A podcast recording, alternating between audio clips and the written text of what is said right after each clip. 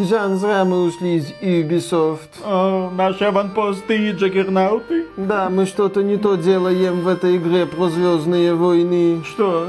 Ну, у нас тут какие-то цветочки, модные костюмчики, модные причесочки, гринд ради гринда. Тебе не кажется, что Звездные войны, они не про это? Мишель, всем уже давно похрен на эти звездные войны. Слава Диснею. Ну так-то Диснею слава, да. О, я понял этот намек. Какой намек? Мы возьмем этот двусторонний вибратор. Сегодня берем отгул. Конечно.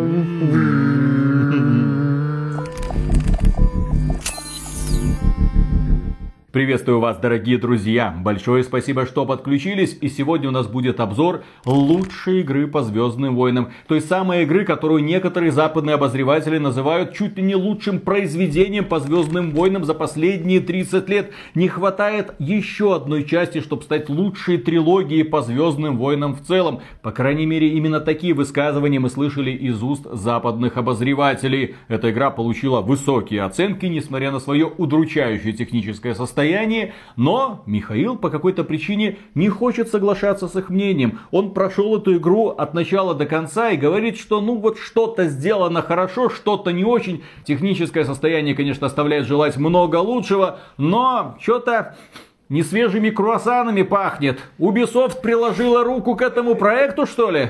Да, возможно, какие-то сотрудники компании Ubisoft перешли работать в Electronic Arts, как говорят, это такая актуальная тема, и они принесли в некоторые студии Electronic Arts, в частности в студию Respawn, свои замечательные идеи по раздуванию игр. Мишель, снимай штаны, надо срочно навалить контент. Конечно, а то что же будет делать игрок за пределами пределами компании. У нас что, игра закончится просто за часов каких-то 20? Это полный бред так Как делать какой-то. Redfall. Фу, как какая-то первая часть, вот этот Fallen Order. Да, я Fallen Order наиграл где-то 21 час. В Star Wars Jedi Survivor я провел 48 часов на максимальной сложности.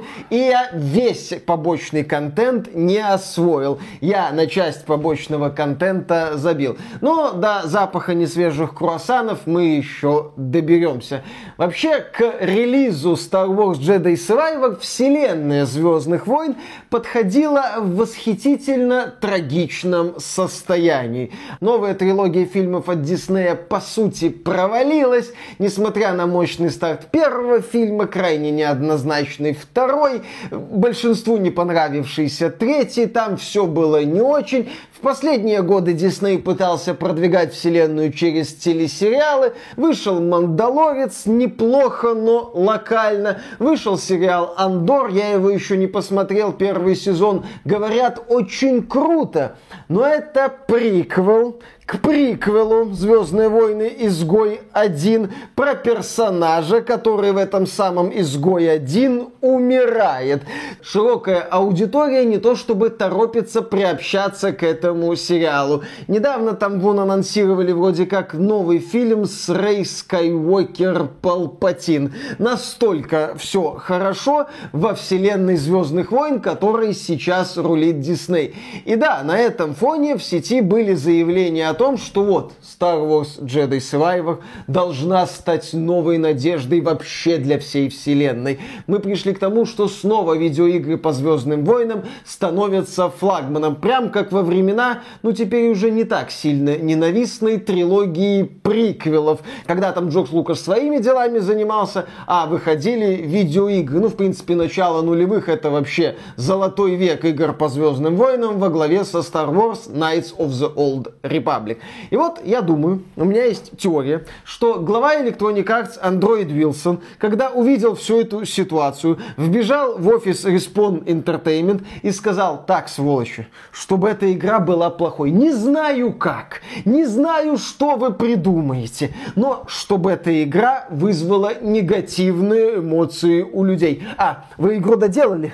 Ладно, тогда испортите техническое состояние. Почему я это говорю? Потому что глава глава Electronic Arts Эндрю, он же Android Wilson, не любит вот этот вот контракт с Диснеем, который подписывал бывший глава Electronic Arts Джон Ричителло. Electronic Arts хочет сама контролировать свои франшизы. Собственно, Electronic Arts даже уже развелась с организацией FIFA. И следующая часть онлайн-казино бывшего FIFA будет называться Electronic Arts Football Club или что-то такое. Вот такая у меня теория, почему стартовое техническое состояние Star Wars Jedi Survivor на ПК отвратительное, на консолях посредственное. Да, я уже играл после вот крупного патча на ПК с видеокартой 3080. Нищебродской. В... Да, нищ... очень нищебродской. В разрешении 1440p на высоких настройках с включенным FSR на качестве, правда.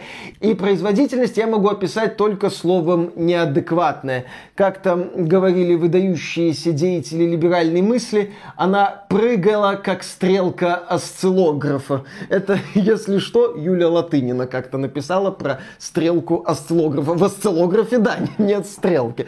Но производительность, да, скачет, причем не пойми как. Вот коридор, например, на старте. Производительность низкая, вплоть до тормозов. Вот я выхожу на локацию попросторней. Тоже просадки. Вот другая просторная локация. Производительность хорошая. Вот другой коридор. Производительность опять в пол бьется. Вот я захожу на базу героя. Ну, а здесь это кантина. Вот это вот местная столовая, бар то бишь салун, так сказать. И там такое ощущение, что кадров 10. Я не понимал, как игра будет работать в следующей локации. Это как открывать лутбокс. Ну, Electronic Arts знает толк в лутбоксах, поэтому игра у меня работала совершенно случайным образом в зависимости от локации. После обновления таких именно сильных просадок было не очень много, но тем не менее они были были, игра работала не очень хорошо.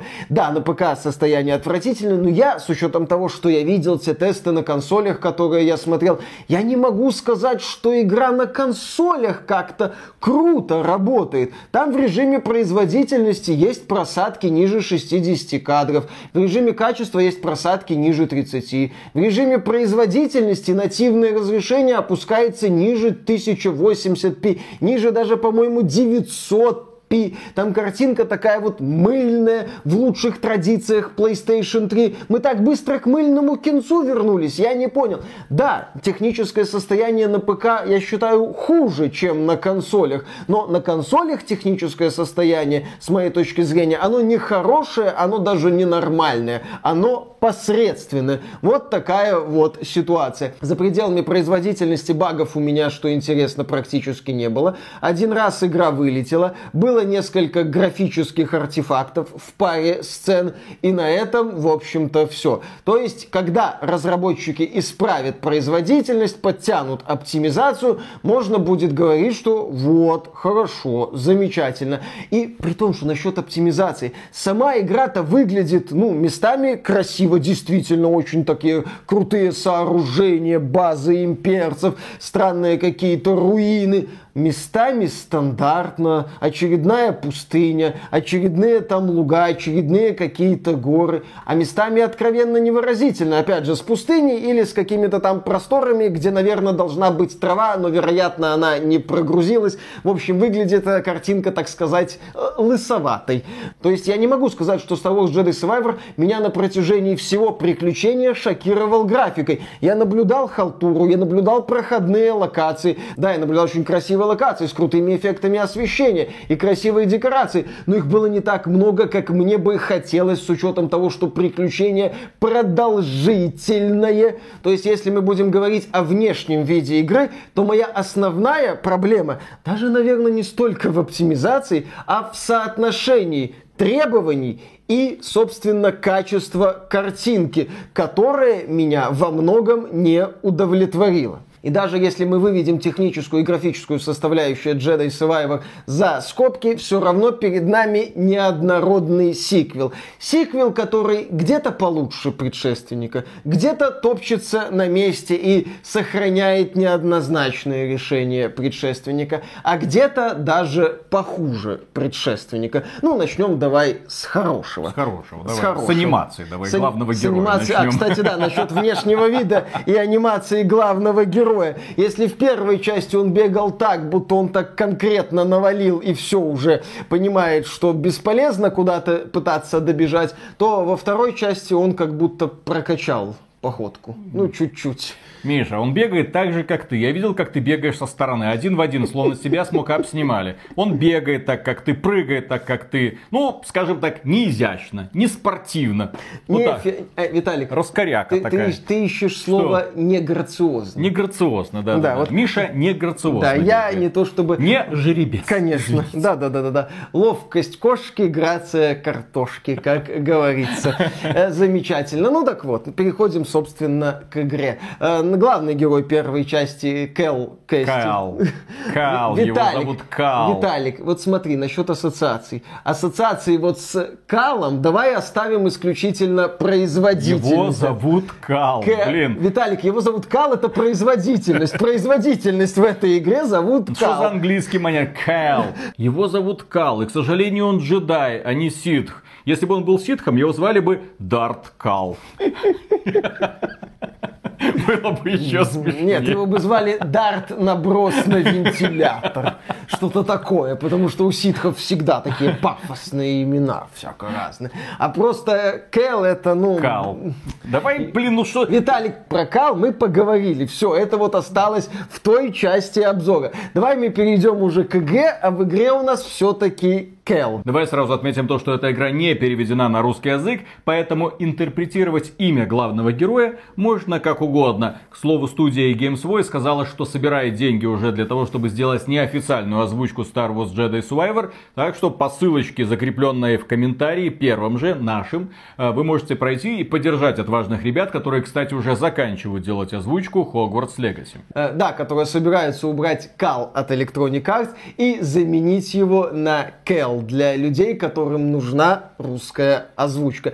И вот прошло некоторое время после событий Fallen Order, старая команда распалась, Кэл э, борется с Империей, выполняет важную миссию на Карусанте, но его практически вся команда умирает, кроме одного напарника, моделька которого подозрительно хорошо сделана на фоне других товарищей Кэла, что погибают в этой миссии. Они выживают и пытаются как-то дальше жить, найти, возможно, старых друзей Кэла и, ну, продолжить свою вот эту вот борьбу. И одним из таких шагов вперед во второй части для меня стали сражения, которые теперь разнообразней, которые теперь скоростные, которые напряженные и которые лично меня радовали разнообразием противников. Этот человек проходил Секера. Этот человек играл в Elden Ring, и он хвалит сражения в Star Wars Jedi А, Survivor. ну, я не говорю, что это... Вот это вот тыканье палочками. Ну, я не говорю, что разработчики Jedi Survivor берут Миядзаки и начинают водить его по столу, на котором Кэл э, размазан, ни в коем разе. Я говорю о том, что здесь сражения задорные, не скучные. Здесь разнообразие противников, дроиды мелкие, крупные, дроиды-снайперы, дроиды-воины, дроиды, которые на тебя как-то напрыгивают, как Супер Марио под спидами скачут по У аренам. меня вопрос. А сражения в Assassin's Creed Valhalla хорошо сделаны? Нет, сражение в Assassin's Creed Valhalla медленнее. А мне показалось то же самое. Не, тут э, другой подход к сражениям. Здесь именно... Ну точно что- так же. Ты подходишь к противнику и начинаешь стремительно уничтожать его полоску здоровья. Нет, э, здесь, э, во-первых, противник может пойти в контратаку и начать блокировать твои удары. Во-вторых, он может там начать резко двигаться. Здесь есть рейдеры разнообразные, которые совершают эффектные маневры, чтобы ты, так сказать, не стоял на месте. Опять же, играя на максимальной сложности, меня стабильно убивали. Здесь есть масштабное сражение, где тебя могут легко затюкать, если ты, сломя голову, побежишь на противника. Здесь противники на максимальной сложности очень агрессивны. И пока ты долбишь одного, второй начинает долбить тебя. А мне на средней сложности показалось, что сражения просто унылые. Ну, они немедленные, как минимум. А, Ты эффектно хорошо. там прыгал, разваливал их. Опять же, состав противников меняется в процессе кампании, под это подстраиваться надо. Там летающие появляются штурмовики со щитами, там штурмовики при поддержке мощных таких вот дроидов, которые тебе в лицо кулаком бьют, и это больно и выглядит, в общем-то, эффектно. На мой взгляд, сражения здесь прокачались. Да, Star Wars Jedi Survivor это не какой-то там выдающийся боевик это не какой-то там позор Миядзаки, я это отдельно еще раз проговорю, это не позор там Devil May Cry и каких-то там выдающихся других боевиков. Это просто позор. Ха-ха-ха-ха-ха-ха. Я, кстати, думал, что скажешь, это просто Кэл, ну да ладно. Переходим к следующей составляющей, которая тоже, считаю, сделала шаг вперед. Платформинг и акробатика. А, да. вот эти те самые составляющие, которые здесь нафиг не нужны, Нет, скорее почему? вгоняют в уныние. Нет, они не вгоняют, они на старте могут вгонять в уныние, когда ты в основном пользуешься старыми приемами. Здесь, кстати, разработчики не заставляют героя обучаться старым приемам типа двойного прыжка, а ты постепенно изучаешь новые. Ну, например, у тебя крюк-кошка а, появляется ну, конечно, вначале, модно. потом у тебя рывок появляется.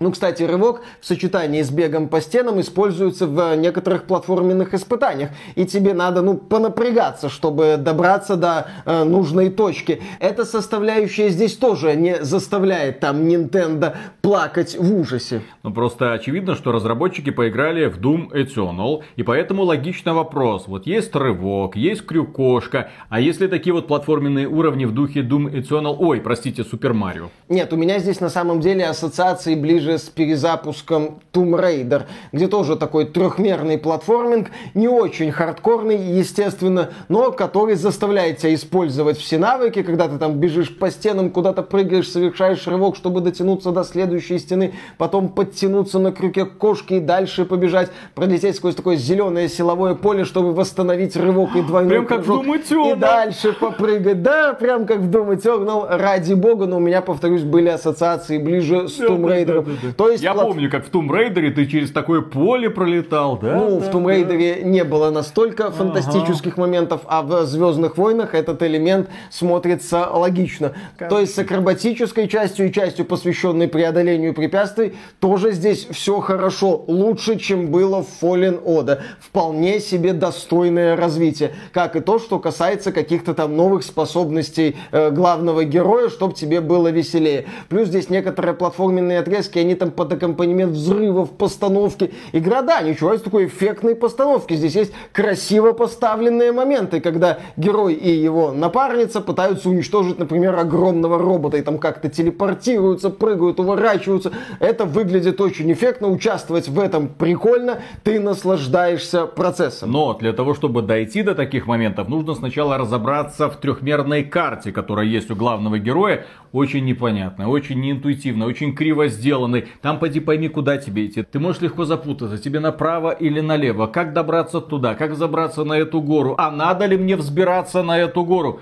Игра очень неинтуитивная, и, по крайней мере, в этом открытом мире я чувствовал себя как Кэл в проруби. Ну, насчет интуитивности я с тобой соглашусь, но только отчасти. Действительно, трехмерная карта все еще не очень удобная, и ее иногда мне приходилось закручивать каким-то морским узлом, чтобы понять, я туда могу идти, я туда не могу идти, но во многих ситуациях я с этой картой не безуспешно разбирался и шел дальше исследовать локации. Тем более в вопросе именно раскрытия локаций локаций, хабов. Игра тоже хороша. Ты вначале по ней бегаешь, видишь кругом красные точки, потом осваиваешь какой-то навык, например, приручение животных, начинаешь летать на вот этих вот местных мини-птеродактилях, кататься на ездовых э, зверушках и добираться до недоступных ранее мест. Потом осваиваешь другой навык и так далее, и так далее. И вот эти вот локации так раскрываются, раскрываются и раскрываются. И ты в них возишься и находишь новые какие-то вещи, среди которых есть и полезные вещи. Пересиливать эту игру мне тоже очень понравилось, чтобы некоторых боссов убивать с первого раза. И если мы, кстати, возьмем основную кампанию, основные миссии, то они продуманы классно. Это хорошее сочетание сражений масштабных, немасштабных, со штурмовиками, с дроидами, с рейдерами, платформинга, каких-то загадок не очень трудных, крутых постановочных моментов. Ты вот играешь, вот видишь, о, классно, разработчики вот все вот эти вот составляющие, каждая из которых, да, не то чтобы сверхвыдающиеся, но когда они собираются вместе в рамках вот миссии, которую ты проходишь, тебе увлекательно это проходить, тебе увлекательно сталкиваться там с новыми противниками, улыбаться каким-то решением разработчиков. Например, здесь есть вот эти вот э, домики рейдеров, похожие на юрты, наверное, которые расположены на огромной базе имперцев. Выглядит это как минимум забавно. Или какие-то древние постройки.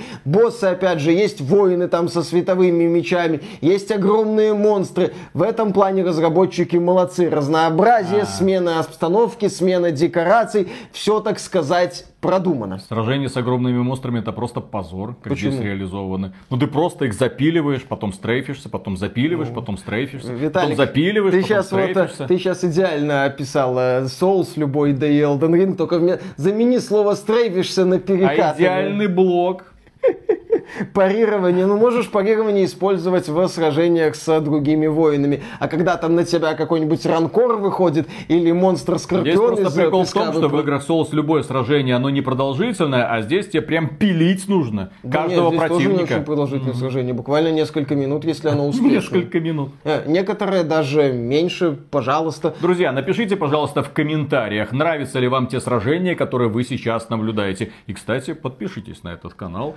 просто для того, чтобы поддержать душевное спокойствие Миши, чтобы он видел, что хоть кому-то нужны его положительные рассказы о приключениях такого Кэла. Ну, кстати, сейчас у нас у Кэла есть 5 э, боевых э, стоек. Э, да, правда, переключаться в процессе игры можно только между двумя.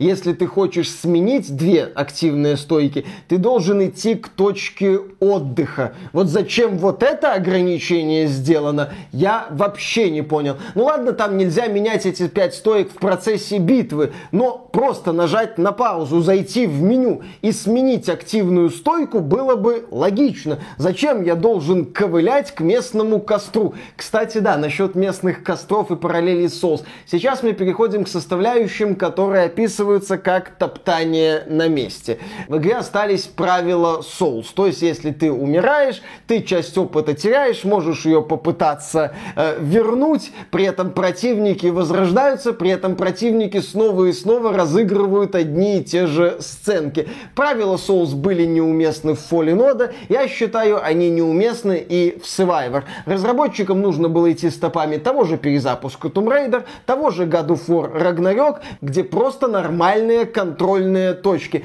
Вообще правила Souls в такой игре, как Star Wars Survivor, они не особо нужны, потому что здесь основные миссии, это, как сказать, они вот курируемы, они продуманы. Ну, типа вот постановка, смена обстановки, внезапная. Souls-то это, по сути, гринделка. Персонаж идет из точки А в точку Б, всех на своем пути просто вот убивает. Вылезает абразина, он эту абразину убивает, попутно уклоняясь от каких-то ловушек, если надо. А здесь, когда мы говорим о таком постановочном боевике, боевике с немного другой философией миссии, если угодно. Вот эти вот реверансы в сторону Миядзаки просто нет. Да, надо было разработчикам копипастить именно что God of War, именно что Tomb Raider. Это бы, кстати, еще и уменьшило, в моем случае с учетом исследований мира и смертей, количество вот этих вот мусорных и не очень нужных здесь сражений. Тем более, что здесь прокачка все еще простая. Есть набор там из умений под каждую стойку и под э, несколько видов силы, которые тоже используются в сражениях. Все. Здесь нет, например, ну как в God of War, где у тебя была разная броня, которая за счет смены характеристик героя влияла на стиль, и ты, по сути, создавал build. Здесь ты build такой вот специфический создать, в общем-то, не можешь. При этом ты здесь в тайниках, в сундучках, разбросанных по карте, иногда очень хорошо спрятанных, можешь находить разную одежду но она имеет исключительно косметический эффект. Нахрена это надо? Это настолько бездарное использование пространств. Ты видишь, что там есть какой-то секретик. Ну и ты, как привыкший играть в подобные игры, в тот же самый, да, да, Metroidvania. Какая нахрен Metroidvania? Какая-нибудь Зельда, какой-нибудь даже Assassin's Creed. Ты знаешь, там есть что-то, что поможет тебе немного или прокачаться, или какой-нибудь усиленный меч, или какая-нибудь усиленная броня. Тебе интересно туда добраться. В случае с Jedi Survivor, куда бы ты ни добрался, там есть тайник, Там просто какие-нибудь новые штанишки, новая курточка, новая расцветка для твоей световой дубинки, ой, простите, световой сабли. Некоторые секреты, они дают ощутимые бонусы, например, дополнительные аптечки, например, дополнительное очко навыка, например, увеличивают запас здоровья или запас силы. Но да, многие секреты это тупо косметика. Вообще вот эта вот идея с косметическим внешним видом, и косметический внешний вид включает, кстати, в себя смену прически и усов для главного Я нашел героя. новую прическу. Я нашел в новую- этом мусорном бачке. А, замечательно. То есть это, по сути, подход такой ленивый. Это называется «Мы не придумали идею с броней и билдами, но наши аутсорсеры из Китая или Восточной Европы нарисовали вам кучу вот этой вот внешки, которую мы любезно распихали по разным углам». И да, когда ты вот знаешь, что, возможно, там какой-то секрет, ты туда добираешься, а там вот этот вот сундук с этой вот кожаной курточкой, которая на ПК почему-то не повышает производительность. Но у тебя возникает какое-то странное желание купить Skyrim, а Skyrim ты уже тоже толком купить в России не можешь. В общем, эта курточка выглядит совершенно бесполезно. Но это не все. Здесь еще есть несколько, скажем так, сокровищ. Несколько видов такой вот валюты, за которую ты у специальных торговцев можешь покупать косметику. В том числе элементы там, допустим, к бластеру. Ну, здесь один боевой стиль, это бластер и световой меч. Э, В общем, да, ты вот это вот находишь, и вот это вот есть ощущение, что ты бессмысленно что-то находишь. Я такое в метроидваниях очень сильно не люблю. Мне нравится, когда в метроидваниях, да даже просто в гринделках, каждая находка имеет какой-то бонус. Даже если условную броню или меч, найденный там в том же Elden Ring, и никогда не буду использовать, я знаю, что этот элемент влияет на игру, что он мне может что-то дать, а не только изменить внешность моего героя или его вот этого вот дроида. Так это ж, Виталик, еще не все. Ага. Так это ж, Виталик, еще, мы, что называется, только начали говорить про побочный контент. Здесь немало побочного контента. Я догадался. И некоторый побочный контент, он, ну, я считаю, хорош. Например, ты можешь помочь местным джавам там поубивать противников и избавить этих занятных существ от проблем, э, пробраться в какую-то пещеру, там будут опасные противники и непростой босс, ты будешь драться сразу с тремя воинами, у каждого из которых световой меч. Это сложно, это заставило меня так конкретно напрячься. А Плюс- награда была? да, была. У меня на карте начали отмечаться некоторые бонусы, среди которых были очень и очень полезные. Да, я понял, что я не зря возился в этом подземелье и не зря дрался с этим боссом. Ну, как минимум, я еще получил опыт, очки, чтобы там прокачать какие-то умения. Эти вот ответвления хороши. Есть еще гробницы с загадками. Там тоже тебе выдают бонус, повышающий характеристики героя. Плюс это неплохая смена обстановки. Ты никого не рубишь, ты никуда там особо не прыгаешь. Ты решаешь головоломку. Кстати, насчет Кэлла. Один из бонусов это апгрейд для дроида, который начинает стрелять такой вот субстанцией, э, и ты можешь прокладывать путь из этой субстанции. Она загорается и сжигает э, специальные преграды. То есть главный герой э, Кэл, а его напарник Кэломет. Да, вот эти вот гробницы мне понравились. Есть еще разрывы джедайские. Ну, это такой вот разлом. В реальности ты оказываешься на арене и дерешься с противниками. Есть сражения прикольные. Например, надо убить 150 дроидов. На арену тебе просто доставляют пачками этих дроидов, и ты как-то их там пытаешься завалить. Это прикольно. Еще в этих разрывах есть крутые испытания на платформинг. Именно сложные такие, когда ты прям все платформенные навыки комбинируешь офигенно.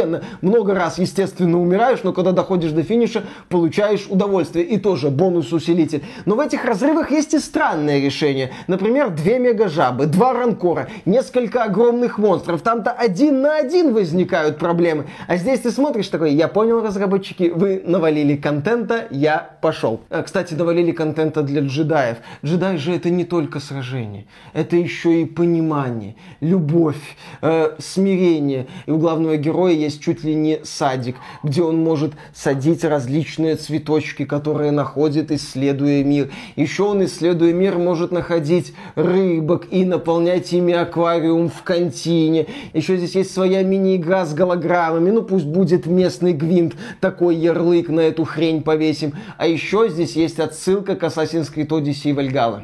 Прямая. В Assassin's Creed Odyssey и Вальгале был такой раздел, где ты охотился за тамплиерами. Там Ну. была такая вот сеть, и ты методично заваливал этих тамплиеров. Здесь тебе говорят, слушай, Кэл, за тобой охотятся наемники, но я могу тебе дать их координаты, и ты можешь их убивать. И ты должен убить 16 наемников. Это организовано примитивно. Ты просто подходишь к персонажу в контине, и он тебе говорит, смотри, вот туда сходи, туда сходи, туда сходи, туда сходи. И так, э, ну, не 16 раз, потому что, например, здесь есть один бой, когда ты сразу с тремя наемниками дерешься, но ты вот так вот возишься и бегаешь. Замечательно. Наверное, последнее, что я ожидал увидеть в Survivor, да, это такие вот отсылки к песочницам. Элементы выживания, пожалуйста. Элементы выживания. Но эти ж наемники не то, чтобы на тебя как-то динамически охотятся. Это точка на карте и все. Ну и главный мир хаб, он здесь чересчур большой, на мой взгляд, чересчур растянутый вширь. В нем нет какого-то уюта, свойственного метроидваниям. В нем есть вот это вот туда побеги, кого-то убей, еще кого-то убей, еще собери цветочки, еще что-то сделай. Такой, елы-палы. Вот это да, тот самый запах долбанных круассанов. А, насчет, кстати, планет, масштаба и продолжительности. В игре заявлено 6 планет. Всего-то. Всего-то. А в Starfield тысяча. в Starfield 1000. Так вот, первая планета, вот эта самая большая, вот эта вот огромнейшая, мир хаб, она, да, она прям такая супер здоровенная, ты в ней будешь долго-долго возиться, гриндиться, снова и снова на нее возвращаться. Выглядит она неплохо, там есть базы, луга, все такое, ну, неоднородно, но неплохо. Есть вторая планета, не Татуин, пустыня с руинами. Ты тоже по ней будешь бегать, там будут ездовые животные, там есть что поизучать, есть какие секреты поискать. А, Третья планета это Луна. На ней есть база, и на этой базе у тебя будет всего две миссии. Четвертая планета это имперская база с одной миссией. Пятая планета – это арена с финальным боссом. Шестая планета – это вот это вот коридорное вступление на Карусанте. И у меня вопрос к разработчикам в стиле, почему в вашей игре нельзя грабить караваны? А почему не сделать миром, хабом Карусант? Это ж, блин, интересная планета. Она ж офигенно подходит под идею Metroidvania с этими вот проходами, переходами, с резкими кучами, всякими там стайными тропами. Зачем вы мне впихнули в качестве хабов очередной полутатуин и не татуин? Мне было очень обидно, при том, что да, здесь какого-то разнообразия планет, как я уже сказал, не наблюдается. Ну и последний элемент игры, явный шаг назад, на мой взгляд, это сюжет. Сюжет Order, он, кстати, был грамотно сделан. Он был такой локальный, про молодого джедая, который пытается выжить, который там сталкивается с Империей, решает какую-то задачу, ну и как-то так вот вместе со своей командой отправляется в путешествие теперь уже по новой далекой-далекой галактике. А вот Survivor стал заложником, на мой взгляд, двух идиотских идей. Первая это идея Диснея срочно расширять свою каноничную вселенную Звездных войн и напихивать туда новые элементики. Здесь такие элементики есть, напиханы они неуклюже. И второй момент, это свойственно Electronic Arts в том числе, это то, что Survivor это не совсем самодостаточный сиквел.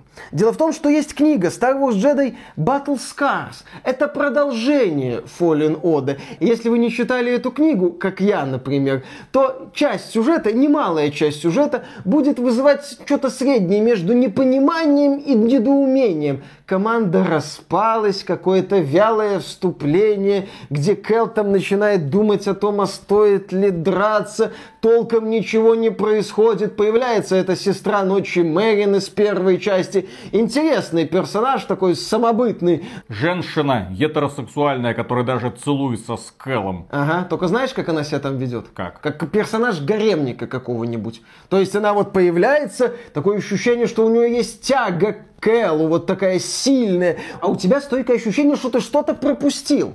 Потому что в первой части между ними что-то такое вот очень маленькое промелькнуло и все. То есть какой-то кусок от тебя убежал. Он есть в книге, я так полагаю. Но в игре это все выглядит очень странно. Вот эти вот отношения выглядят какими-то внезапными. Ну окей, они есть. Окей, потом там появляются элементы из... Гаремник, это круто. Мгм, замечательно. Аниме, кстати, говно. Потом там появляются элементы из High Republic. Это теперь часть канона, типа расцвет республики. Было там до событий приквелов. Я не особо в это лезу. опять же, я это все не очень понимаю, у меня это все вызывает непонимание. Злодей здесь вообще убогий, при этом добрые две трети сюжета герой за этим злодеем гоняется. Потом такое ощущение, разработчики такие посмотрели на это, злодей фуфло. Да, фуфло, пошел он нахрен, у нас тут еще есть кусок истории. Ты такой, ага, там еще один злодей, ну такой слегка внезапный. Там уже появляются кое-какие мысли насчет темной стороны, борьбы. Ну так вот, локально. И недостаточно для того, чтобы спасти этот кривой сюжет, для понимания которого, блин, надо такое ощущение постоянно гуглить какие-то аспекты и произведения по Звездным войнам. Здесь история не воспринимается самодостаточной. Здесь на протяжении практически всей истории у меня не проходило ощущение, будто я что-то упускаю, будто я что-то не досмотрел, не доиграл, не дочитал. Это плохо, это не работает. Сюжет в Survivor прошел мимо меня. И несмотря на то, что я отмечал позитивные стороны игры, может показаться, Где? что я... Когда? Вот именно, да. Может показаться, что я чересчур строг к Jedi Survivor, что я докапываюсь. Я не буду этого отрицать. Возможно, это обусловлено неудовлетворительным техническим состоянием игры. Но я здесь не хочу как-то пытаться оправдывать Electronic Arts, как-то снисходительно подходить к этому вопросу. И я повторяю, даже если я напрягусь, закрою глаза на техническую часть и на графику, которая не соответствует всем требованиям, я все равно буду видеть перед собой неровный сиквел. Сиквел, построенный по принципу два шага вперед, шаг назад. Мне понравились сражения, боссы, прыжки, основные сюжетные миссии, то, как они выстроены. Я вижу прогресс на фоне Jedi Fallen Order. Я вижу, что разработчики делали сиквел такой вот, пытается улучшить важные элементы предыдущей части. Но я в то же время вижу, что разработчики не успели, ну или не смогли избавить игру от раздражающих элементов первой части, типа вот эти вот заигрывания с правилами соузлайков, типа косметики в качестве бонусов. Это мне категорически не нравится. При этом в погоне за масштабом ради масштаба они споткнулись и упали лицом в значок Ubisoft, если смотреть на него сбоку. Ну, знаете, что он напоминает. Из-за этого, когда ты осваиваешь какой-то побочный контент, смотришь на то, что есть в этой игре, ты видишь здесь собирательство ради собирательства, собирательство рыбок, цветочков, убийство охотников за головами, среди которых хватает одинаковых боссов, и понимаешь, что игра раздута. В ней нет какого-то уюта метроидвании, что мне нравится. В ней есть вот этот вот простор и долбление. А это плохо. И вывод, в общем-то, вы уже знаете. Ждать. Ждать патчей, ждать оптимизацию, ждать исправления каких-то багов. Если вы пользователь ПК, ждать полноценную русскую локализацию. Торопиться не надо однозначно. Не надо поощрять Electronic Arts. Даже если вы считаете, что я очень сильно докопался, у вас на это есть абсолютно полное право, подождите, не покупайте недоделанный с технической точки зрения продукт. А еще где-то через полгода или через год компания Electronic Arts добавит эту игру в EA Play. Соответственно, она будет доступна совершенно бесплатно пользователям, которые подписались на Xbox Game Pass Ultimate. Соответственно, поиграйте вообще без всяких капиталов вложений. И на этом, дорогие друзья, у нас на сегодня все. Ну, не получился у компании Electronic Arts второй Mass Effect. Не получилось сделать великолепный сиквел. Большой сиквел сделать получилось не оптимизированный, конечно же, сюжетом, которому нужно дополнительное толкование. Это есть. А вот чтобы сделать цельную, хорошую, увлекательную игру, к сожалению, у Electronic Arts на этот раз не получилось. Хотя денег, я чувствую, вбухали очень и очень много. В общем, огромное спасибо за ваши лайки. Подписывайтесь на канал. А преомегагромаднейшую благодарность мы, как обычно, высказываем людям, которые становятся нашими спонсорами. Через Sponsr, через Boosty. Заходите, все ссылочки в описании. И напрямую можно стать спонсором через ютубчик, если вам это доступно. И на сегодня у нас все. Пока. Кейл. Приехали тут недавно москвичи погостить, друзья. Пересекались с ними. Мне товарищ там показывал офигенную тему. Ну, как раз скандал там разгорается. Там турецкие аккаунты Sony там блокируются. Xbox блокируются на территории России. В общем, технически-то заблокировать могут все что угодно. Конечно. Могут заблокировать даже твой телефон. Ну, конечно. Вот пока компания Apple держится, все делает правильно, кстати. И даже вроде как в России можно спокойно пользоваться айфончиками, там через каких-то отдельных операторов Ага. проходят платежи. Вот. Но технически-то любое устройство, которое выходит в интернет, производитель этого устройства может вам его заблокировать. И он мне показал игровое устройство, которое никто и никогда, ни при каких условиях не сможет заблокировать. Оказывается, китайцы выкупили огромное количество экранчиков BlackBerry. Помните такие телефончики А, BlackBerry? Прикольные, кстати, были. Да. Хотел все время себе. С разрешением там 3 на 2. Телевизионное вот это вот знаменитое старое разрешение. Эти экранчики, их было очень много, они были очень качественные, потому что BlackBerry, в общем-то, разорилась. Они не поняли, куда ветер дует, продолжали дальше свои кнопочки вот эти вот выпускать. И, но на тот момент уже были очень популярны айфоны, соответственно, BlackBerry люди оставили за бортом, как и комплектующие, которые были произведены. Китайцы где-то откопали эти высококлассные шикарные экранчики и начали из них делать консольки на манер вот этих старых добрых геймбоев.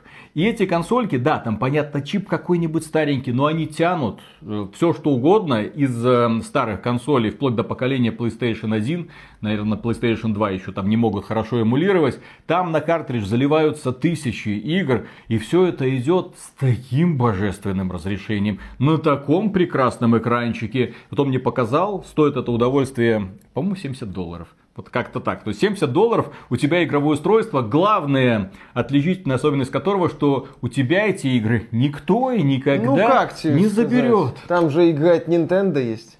Никто и никогда не заберет, Виталик. потому что они у тебя в кармане. Ну, так к тебе подойдут компания юристы Nintendo. Где... Пусть юристы Nintendo сначала приедут в Беларусь. Пусть они сначала найдут ее на карте.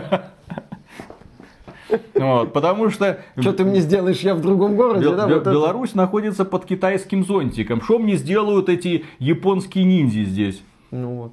Ну а вдруг они найдут способ? Тихо прокрасться. Вот. Картошка Здравствуйте, я из Якудза. Я Да, да, да. бульбамен. Не хотите поговорить о пиратских Нет, так- версиях игр так он, Nintendo? он просто мне показал, как это играется. Блин, это шикарно. Это, это шикарно. Ты играть можешь буквально одной рукой. Там есть две версии. Одна маленькая, а чтобы одной рукой играть, и немного больше. Немного больше, конечно, шикарная, но первая, она вот, она вот, вот такого вот форматика. Вау. Пум-пум-пум-пум.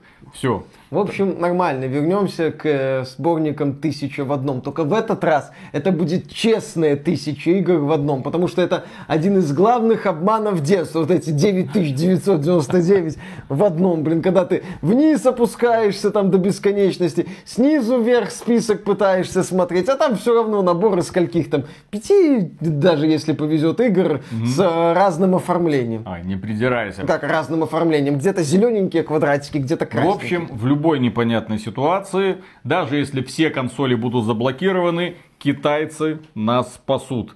И эм, китайцы на мобилках тоже нас спасут, потому что китайские мобильные игры останутся с нами. Слава тебе, Господи. Будем играть в Genshin Impact и вот эту эм, Star Rail. Все. Да. А больше-то нам ничего и не надо. Да.